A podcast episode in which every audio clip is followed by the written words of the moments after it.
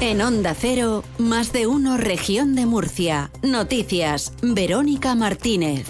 Hola, muy buenas tardes. En la región tenemos el cielo poco nuboso despejado, vientos flojos variables y temperaturas máximas de 21 grados en Cartagena y en Yecla, 22 en Caravaca de la Cruz, 23 en Lorca y 24 en la ciudad de Murcia. El presidente de la comunidad autónoma, Fernando López Miras, ha anunciado en la inauguración de la Feria de Turismo Fitur que la gala gastronómica de los soles Repsol se celebrará en Cartagena el próximo mes de marzo. La región de Murcia desplegará todo el potencial de su oferta turística en el recinto con un stand de mil metros cuadrados y con la celebración del año jubilar de Caravaca de la Cruz como protagonista en Fitur. Ángel Alonso. También habrá un espacio destinado a la gastronomía que tendrá un protagonismo especial ofreciendo de manera ininterrumpida degustaciones de los productos y elaboraciones más típicos de la comunidad bajo la marca Mil y un Sabor de Región de Murcia. Los reyes Don Felipe y Doña Leticia han inaugurado Fitur y se han detenido en el stand de la región de Murcia. Allí lo Miras ha explicado que han mostrado especial interés por el año jubilar de Caravaca. Traemos como bandera nuestro año jubilar de Caravaca de la Cruz. Saben que el objetivo es un millón de turistas, un millón de peregrinos que vengan hasta la región de Murcia, Caravaca. Bueno, gran parte de estos más de mil metros cuadrados de stand de la región de Murcia están dedicados a Caravaca, a ese año jubilar, a Caravaca de la Cruz. Vamos a presentar la gala de los soles Repsol, una de las galas más importantes a nivel mundial en lo que tiene que ver con la gastronomía, se va a celebrar en la región de Murcia, concretamente en Cartagena, el próximo mes de marzo. Desde la región de Murcia, desde Cartagena, con esa gala de los soles Repsol, vamos a transmitir al resto del mundo como también desde la gastronomía se hace más turismo y se hace más región. Pues otro dato turístico, los hoteles de la región alojaron a 1,4 millones de viajeros en 2023 y superaron los 3,2 millones de pernoctaciones, según datos provisionales del Instituto Nacional de Estadística.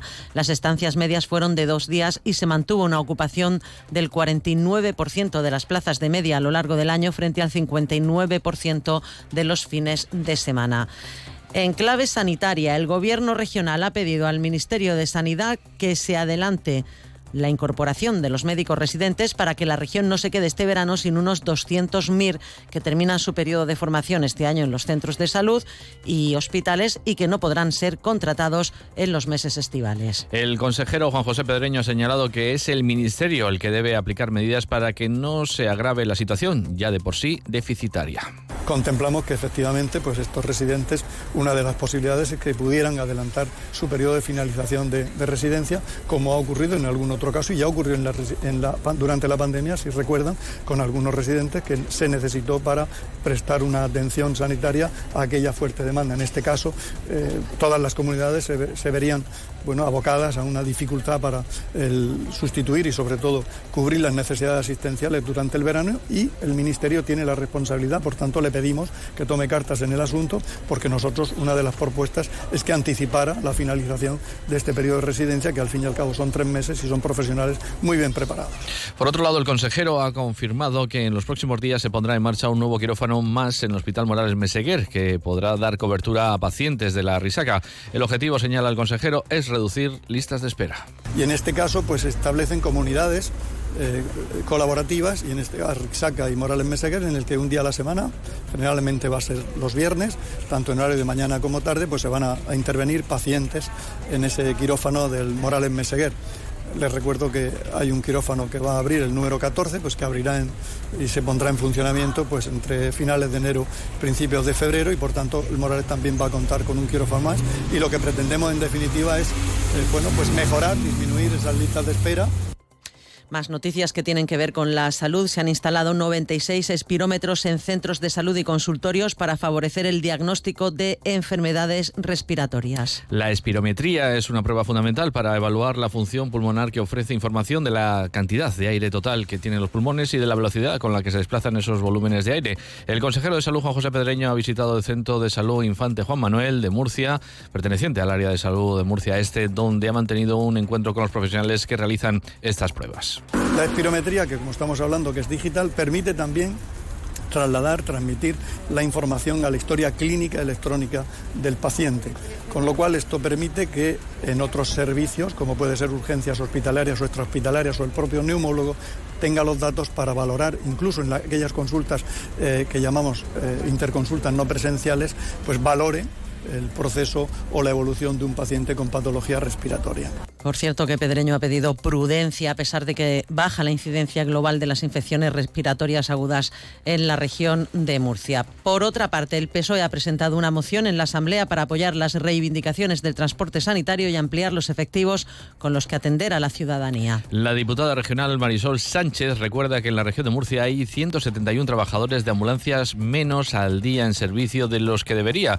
Destaca que el gobierno regional es el responsable de asegurar un transporte sanitario de calidad, que la empresa cumpla las condiciones técnicas del pliego de contratación y de que los trabajadores tengan unas condiciones laborales dignas. Según los cuadrantes de los trabajadores, en la región de Murcia salen cada día menos ambulancias y trabajadores que los estipulados por contrato, algo realmente grave. Además de denunciar esta situación, no nos quedamos ahí, sino que exigimos al Gobierno de López Miras que deje de perjudicar con su inacción a la ciudadanía de esta región y actúe de una vez porque está en riesgo la salud de las personas. Exigiremos al Gobierno del Partido Popular una auditoría externa para evaluar número de trabajadores reales, número de ambulancias en funcionamiento, así como el cumplimiento de las condiciones laborales.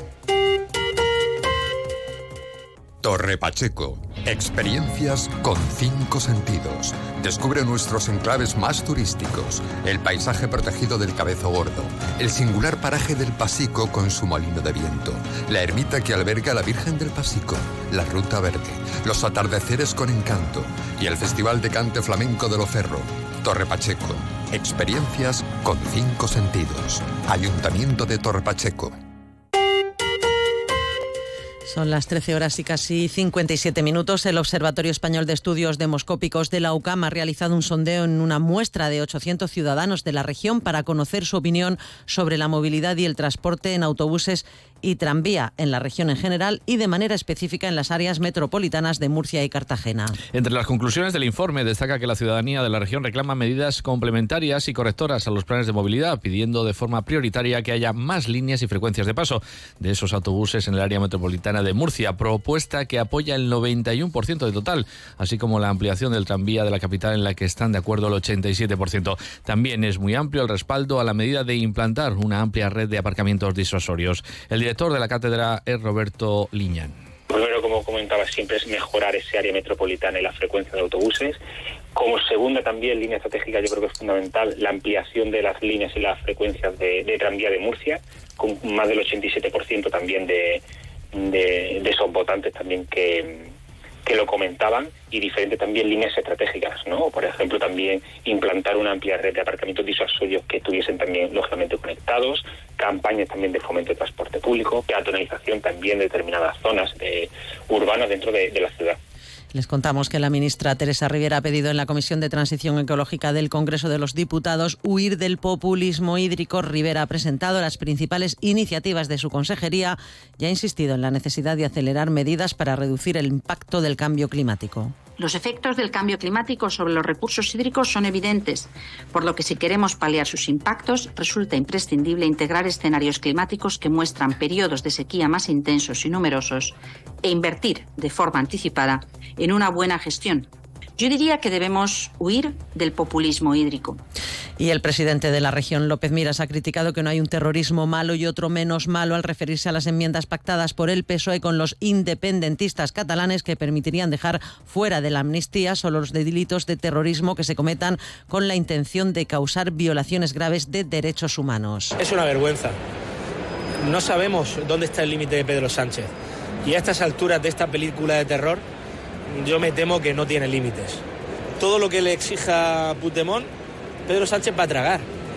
Si hace cuatro días veíamos y escuchábamos a ministros de Pedro Sánchez decir que el límite eran los delitos de terrorismo, eran los terroristas, ayer vimos cómo Pedro Sánchez se pasó todo esto, no sé por dónde, bueno, sí lo sé, pero no lo voy a decir, se pasó todo esto por donde él creyó conveniente para, para humillar a la inmensa mayoría de los españoles y para humillar también a muchas víctimas del terrorismo.